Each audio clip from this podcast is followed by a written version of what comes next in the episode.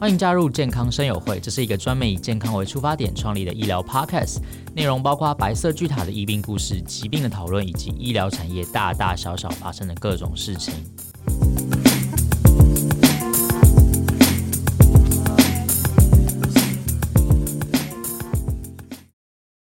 嗨，大家好，欢迎来到健康生友会，我是主持人 Kevin。今天我们很开心邀请到新竹国泰医院心脏内科的廖志冠医师来跟我们分享血管内超音波这项技术。那我们欢迎廖志冠医师。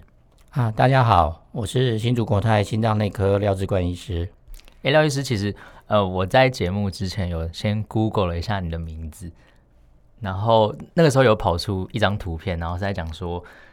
二零一八年有一个就是新竹第一例的一个救护车心电图抢救的一个案例，啊、这个是因为我们在新竹地区有救护车上有一个及时的呃心电图的检查，那呃 EMT 的呃队友们他做完这个心电图以后，会把它经由 App 传到我们的手机上，那我们看到这个 App 上面的心电图以后，判断说啊这个病人是急性心肌梗塞。那这个时候，他就会，我们就会启动我们心肌梗塞的一个流程。那病人在从救护车到了急诊以后，我们就直接的可以安排经由这个流程抢救这个病人的心肌梗塞，那可以缩短治疗的这个黄金时间，啊，让病人得到最好的预后。哦，所以等于是说在呃救护车上面就做诊断这样吗？对，等于是在救护车上，他心电图做完。那 App 传过来以后，我们就帮他诊断出来是心肌梗塞。那救护车他也启动要到医院做心导管的呃路程，他会挑一个最短路程的医院。那送到以后，我们也在当下就开始启动整个心导管，就等于是我们现在是在等病人到，不是病人到了以后我们再开始。哦，所以就会变成说，像那个很多医学剧里面送到医院之后，然后急诊开始判断，然后再这样子。就是演演一演再送上去，那个那个剧那个剧情可能之后都不会有了。对对对，我们就省略那一段过程，直接就直接就开始，等于就直接手术的意思了。哦，了解。那这样子，他那个那个救护车上面的那个人员，他需要有具备这样的技术吗？还是说这个心电图其实很简单？啊呃，判读的部分其实不是他们，他们只是病人。哦、譬如说，病人因为胸痛叫了救护车，嗯，他上了救护车，他做了心电图。那他做了心电图以后，他就会传过来给我们，那我们帮他诊断出来，告诉他是的。然后就启动这整个流程了。哦，所以你会等于说在呃，就是你们这边及时回传给他说，哎，对，这个就这个就是。对对对对。然后他们就启动这个这个流程。对。哇，那其实这就是一个科技 带来的进步。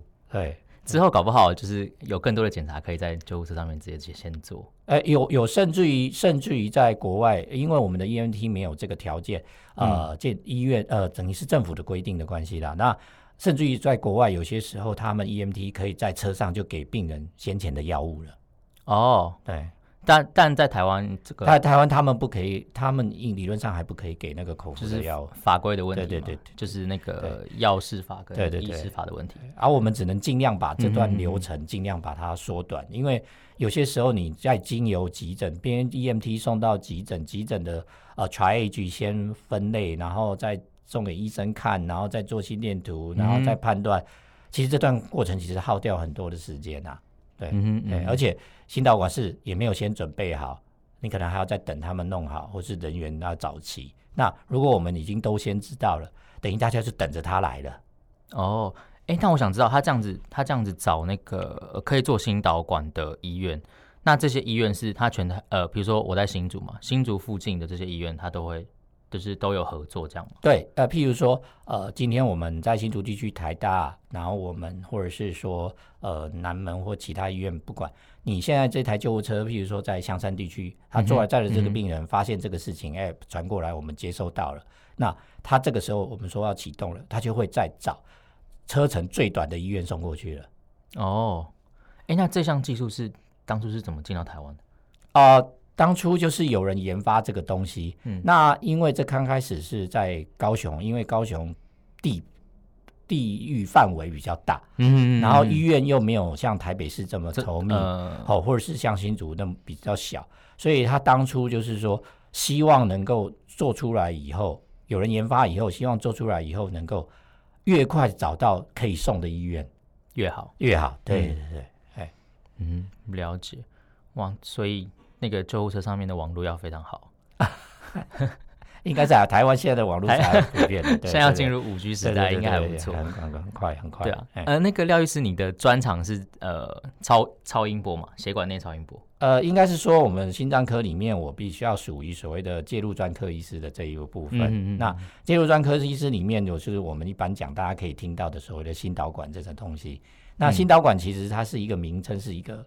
呃，器械的名称，其实它真正的名称是我们心导管要做的是所谓的冠状动脉血管摄影。嗯哼，那摄影后有一些特殊的技术跟医材，就是这个血管内超音波，可以辅助我们血管内摄影的一些盲点。嗯哼，为什么摄影会有盲点？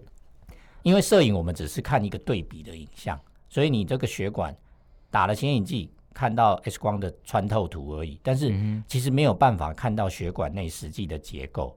那实际的结构可能会跟我血管内摄影有差别，那所以血管内摄影可以让我们了解更多里面结构的病理结构的变化。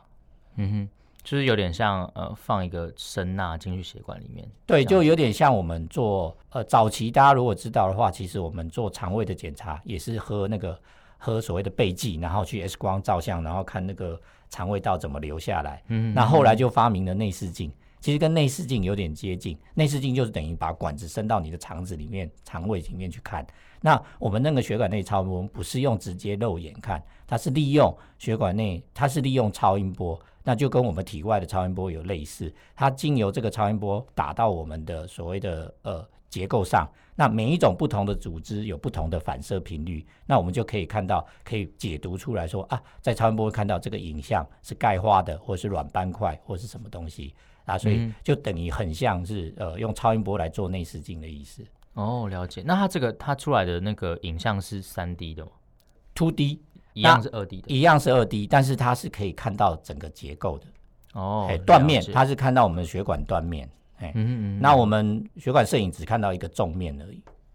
血管摄影只看到一个纵面，对，就是等于一条一条线的，你就看到一个管子下来而已，你们没有办法理解里面血管内长的样子。两个其实你可以没有办法对比起来了，嗯，那会同时做这这两个吗？就是同时又又做摄影，然后同时又做超音波？哦，那个是在定位的时候，嗯哼，譬如说我现在超音波探头放在这个分叉病变的位置，那我做血管摄影确定说它是在这个病变的位置的时候，我可以定位用的。哦，那一般如果我单做血管内超音波的时候，可以不用打那个显影剂，再看那个血管的位置。嗯，哎、欸，那它可以伸到心脏里面做心脏的超超音波吗？呃呃，心脏的超音波又是另外一种，我们这个是在心脏的冠状动脉内血管的超音波。嗯、另外有人叫叫心内超音波，那又是另外一种超音波，就跟我们一般做的心脏超音波，有心脏超音波，有经食道的，还有一个叫做心内的。那我们这个是血管内的，嗯、又不一样。哦、对，经食道就是从食道对，从食道下去，从后面这样子。对对对，从后面然后贴近心脏做超音波。那所谓的心内超音波是放到心脏的腔室里面去做的超音波。那我们这是更细，放到我们的冠状动脉血管内的，嗯，所以它就是需要导管这个技术，它是等于是带着导管的，那个我们一般的导管的钢丝前面加了这个探头的关系。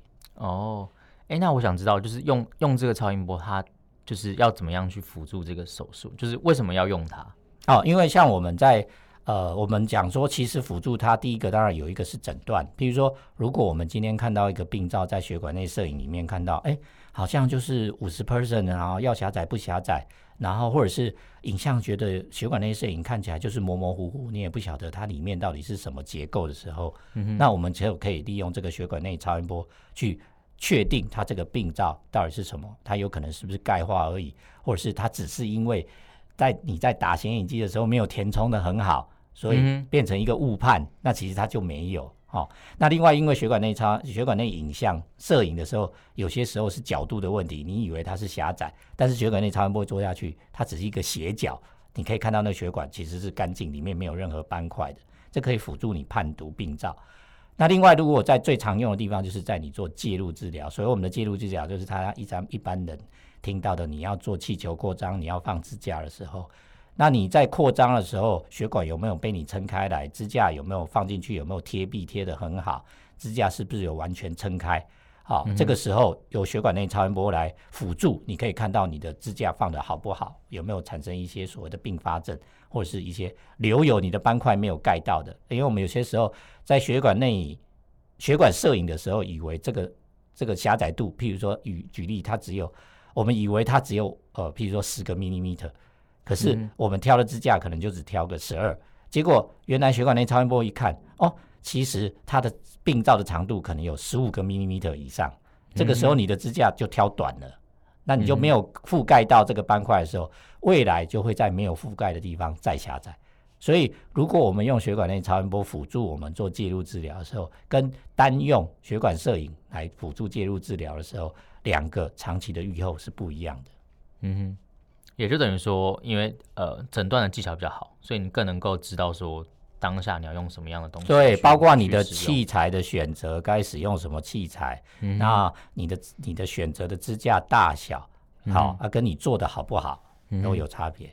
啊，一旦如果说还有一种状况，就是你要是发生说在血管内出现一些呃并发症出现了，病人出了状况了之后，啊，你要知道呃这个状况在血管内发生什么事情的时候，可能也需要血管内超音波来帮忙辅助你去判读。嗯，就是如果发生紧急状况的时候，对对对对，就是它是一个更好的判读的工具。对，对，有点像那个不知道廖医师有没有玩枪枪战游戏 CS，就是有没有开小地图的差异。啊，就是如果你没有开小地图，你根本不知道啊。对对对对，有些时候你不知道你走到什么状况去。对对，当然，如果是可能经验比较丰富的医师，他会他可能他可以凭借他的经验，凭借他的技术去去看。可是，当如果你可能是一个新的医师，或者是说呃年轻医师哦，当然当然有些如果有些有有个判读会更好。对，有些资深医师他可能知道这个状况是什么，可是。其实，在某些状况下，他可能，譬如说，他出现这个状况，他可能有三种结果都会造成同样的状况。嗯哼。可是，你即便是资深医师，你也只会猜出这三种的可能的哪一种。嗯。啊，但是万一猜错了，它可能就造成很大的不好的后果。但是你猜对了，那就对了。万一万一猜不对的时候就不行了。所以，基本上还是还是有这个来辅助，当然是更好。哦，了解。那这个超音波技术大概已已经问世多久了？哦，应该很久了，很久了。所以当初是怎么怎么有这个这个想法，要把超音波粘在那个？哦，当初是因为呃，我的老师当初在我们在这种血管摄影里面有斑块的时候，狭窄病人的狭窄的时候，嗯，呃，当年呐、啊，很早期的时候，二十几年前的时候，有一种所谓的刮刀的技术，它也是导管内的刮刀，嗯嗯嗯，它等于是说我们想到，就像我们水管里面里面堵塞了，我拿一个东西把脏东西刮掉不就好了？对那那时候在血管摄影看到的角度，以为是刮下去就 OK 了，结果没想到就刮错面了，刮到没有斑块的那一面，刮到正常血管的那一面。那这个时候就把血管给刮破了。嗯、所以他当时的 idea 就想说啊，那我是不是可以直接进到血管内去看？说，哎，那我就可以知道斑块的分布，确定是在哪个位置，就不会出现这种很乌龙的事情。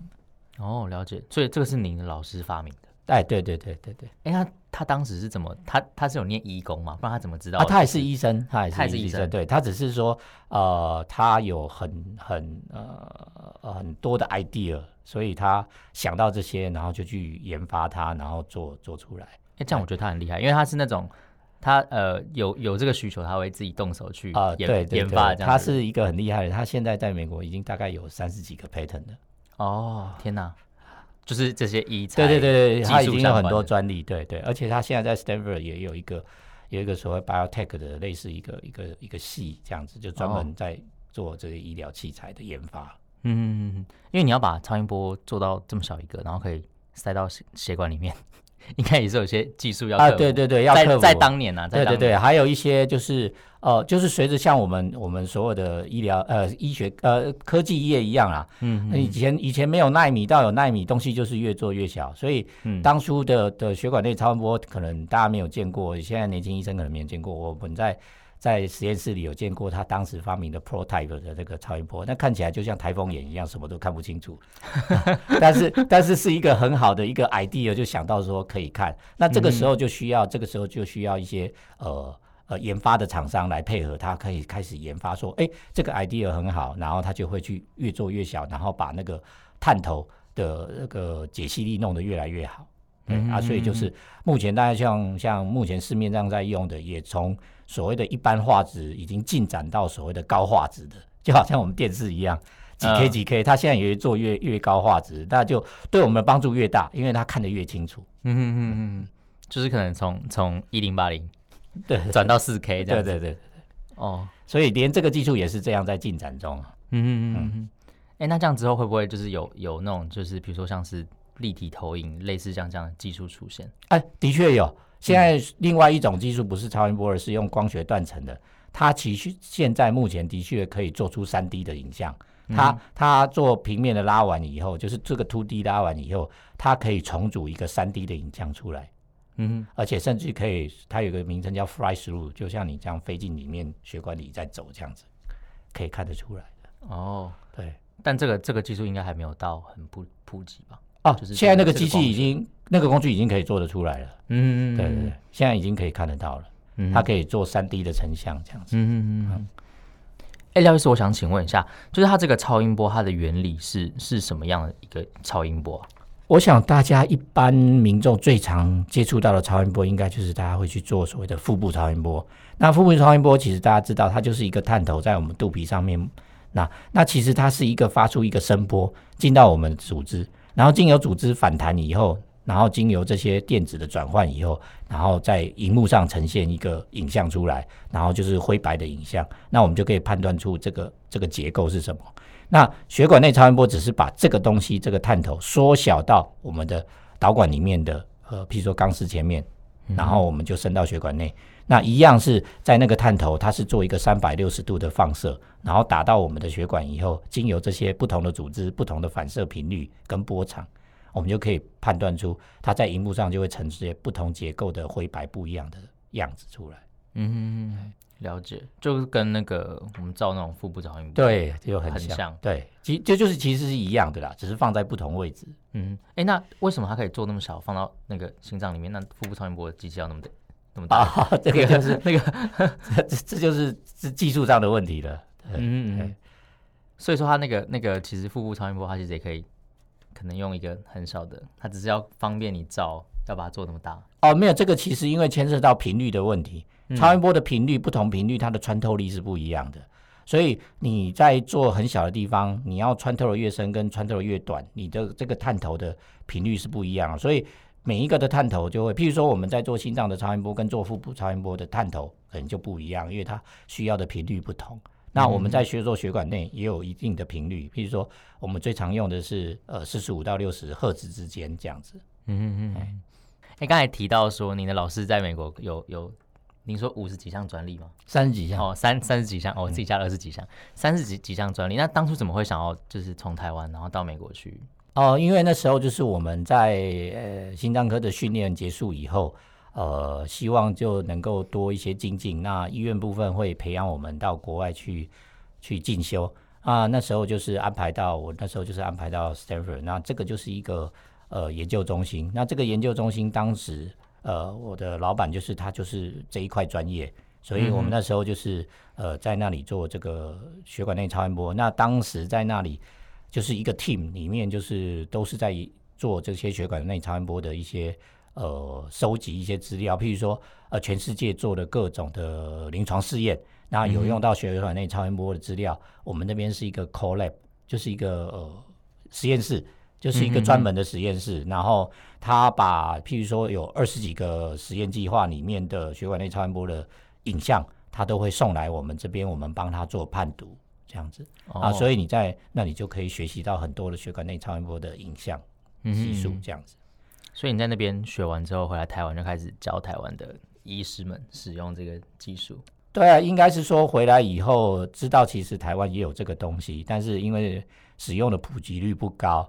然后当年在我去之前，其实是没有任何一个医生就是特地到这个专业的地方去学习或去参访。那当时大家就是呃有点像那时候的医生，有点像就是土法炼钢。比如说你在学会上，或者是你在大型的国际研究会议上看到人家秀出来，或者是你在呃所谓的 paper journal 里面看到人家秀出来，然后。或者是厂商提供的一些资料，大家就这样看，这样学。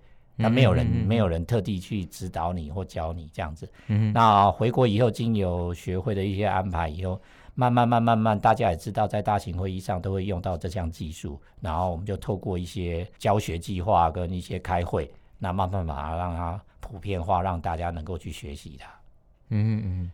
所以现在等等于是学会那边有跟廖医师这边做合作，有课程的，对。呃，一般来讲，每年大概不管是学会或什么，多多少少都会安排一些相关的课程，或是研究，呃，一些呃相关的使用的案例的分享这样子。那像他们介入医生，他们要考介入执照的时候，其实有一一个 chapter 就是需要这个血管内影像。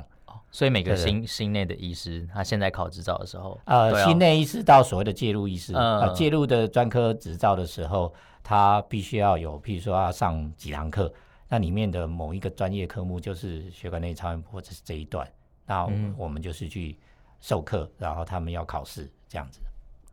所以他们考试是要判读那个啊？没有没有没有，就是我们出题，然后他们考。就是就是你本人出题，对对对对，考他们。对对对对，所以啊，当然不一定不一定用影像了，我们可以用书面说的，你看到什么时候，或者是你觉得这个东西应该要干嘛的时候了。对哦，所以你你算是那个考试委员。啊，对啊，就是那个，如果是如果是那个执照的考试，对对对，如果有有有被分配到要演讲这一块的时候，那我要负责教课的时候，当然出题老师就会是教课老师啊。对，嗯、那当然原则上在台湾目前为止，大概这个介入专科执照在这一段的教课老师，呃，几乎都是我啦。嘿，哦，就是没有其他人哦。啊，有有啦，之前有 曾经安排过，不是很好，有有安排过其他年轻医生来试，有讲、嗯、也有讲过，对对对。对啊，哎，我其实觉得这样还蛮蛮难得的，就是能够到国外去，然后学习一项新的技术，然后回来台湾，然后教给大家。对啊，所以我我我我那时候就是发现说，也有很多年轻医生有兴趣的时候，那他们会没有没有来源去，譬如说去指导他们，嗯哼嗯哼，或者是去去告诉他们你今天看的结果，因为他们有时候使用完了做完了，他们还是一头雾水。比如说他不太了解，说他今天看的对不对，这样处理对不对？嗯所以那时候就透过一些关系，我们有有一些医生跟我们就是透过关系提到这件事情，然后那时候我就想说，哎，那很好啊，因为之前我在大型的课堂上上课，其实是会发现一件事情，就大型课堂上上课以后，有些医生回头就跟我讲说，其实上完课以后回去还是不太懂。嗯哼，那那个时候我就经由这些有兴趣的案例以后，我就想到说，那我们就啊，大家把同号聚集在一起。嗯，好，譬如说这三四个医生，他有几个案例，他他觉得他们有兴趣，然后他又看得不是很了解，那我把他们聚集在一起以后，他们就秀给我看，然后我指导他们说，你们这次看到的到底是什么？你们做对了什么？做错了什么？或者是说当时应该怎么做？所以我们做了一个像 club 的活动这样子。哦，其实就有有点像说你单纯看教科书，跟你有真的下去做练习题的差异。对对对，对就是就是就是你你在表面上演练战术，跟实际到的战场。嗯，遇到的状况可能就不一样了。嗯嗯嗯嗯，所以等于说现在有个嗯 club 就是专门在做。那有除了就是你们你们这个 club 除了呃超音波之外，你们还会在学其他的技术吗？或者是说，比如说像之呃我们前面提到那个跟 APP 合作的这样的一个新技术？哦，这个这个因为这个这个 APP 这个不是在我们实际上操作上的困难的东西，嗯、我们做的是说在介入手术有关的，所以那个那个那个不一样。哦，哎，这个这个 club 的部分等于就是说，它不是一个定型的。譬如说，今天北部某几个医生他们有兴趣，有几个案例了，他们搞不清楚了，他们希望能够呃，譬如说希望能够找我去跟他们呃分享一下的时候，嗯、我过去。而且譬如说今天中部某些医师或者是南部某些医师，他们有这个意愿或想法，有些 case 的时候，哎，他们可能就叫我过去，然后就去跟他们分享一下。嗯嗯嗯。哎，那我们今天听了呃廖医师跟我们分享很多新的技术，可能可能不是新的技术啊，是我不知道这个。然后也分享很多像像那个现在有 APP 跟救护车跟医院端连线的这个，然后再带到说呃血管内超音波的一个诊断的方法。那不知道廖医师这边有没有想跟可能在听健康生活会的这些呃社会大众，或是说这些民众，就是呼吁一下？哦，大概在临床上我们。